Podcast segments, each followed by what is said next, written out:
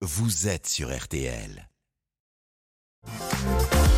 Stéphane Carpentier, RTL Matin Week-end. 7h20 en ce dimanche, il nous parle de tout, il a un avis sur tout, Philippe Bouvard. Samedi matin, dimanche matin, son humble avis, son appréciation du monde et de l'actualité. Bienvenue Philippe, bonjour. Salut mon cher Stéphane, bonjour vous tous. Eh bien, à mon avis, il existe désormais deux façons de faire la guerre. Avec des armes à feu qui donnent la mort instantanément et avec des sanctions de toute nature qui, elles, tuent les nations, mais à petit feu. Plus précisément, en empêchant les usines euh, d'usiner, les commerçants de commercer, les voyageurs de voyager, les musclés de sauter et de courir, et les banques de jongler avec les milliards, comme si la coalition internationale avait décidé que tant qu'il fera couler le sang, Poutine sera privé d'argent liquide.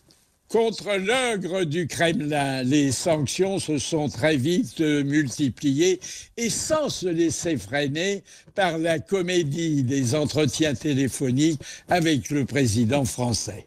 Sanctions personnelles à avoir de Poutine et des oligarques gelés, alors qu'ils se situent généralement dans des pays chauds. Sanctions économiques, glaciation des fonds de la Banque centrale de Russie exclusion du réseau des messageries interbancaires, suspension de la carte Visa et des Mastercard.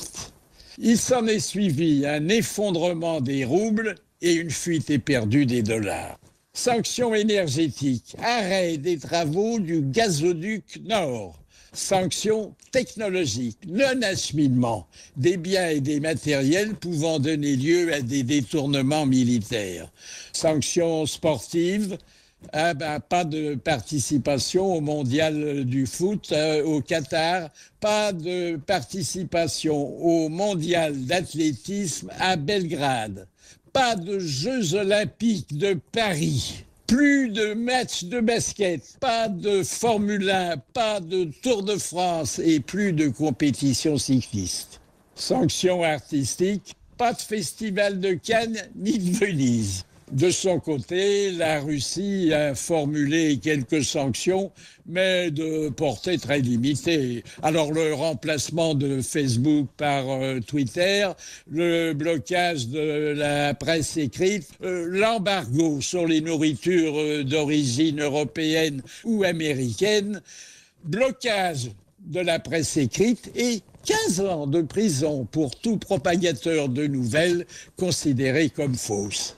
En fait, la plus efficace défense des bourreaux de Moscou résiderait, si les autorités de Pékin ne changent pas d'avis, dans des échanges commerciaux avec la Chine dont les perspectives sont aujourd'hui estimées immenses. Bref, la Russie s'est mise, et pour longtemps, au banc de l'humanité.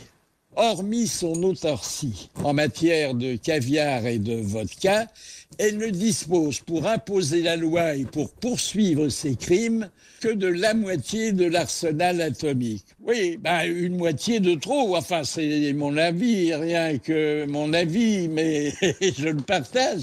Eh bien, à samedi prochain. À samedi prochain, on vous attend, Philippe Bouvard. À mon humble avis, c'est sur RTL et c'est euh, nulle part.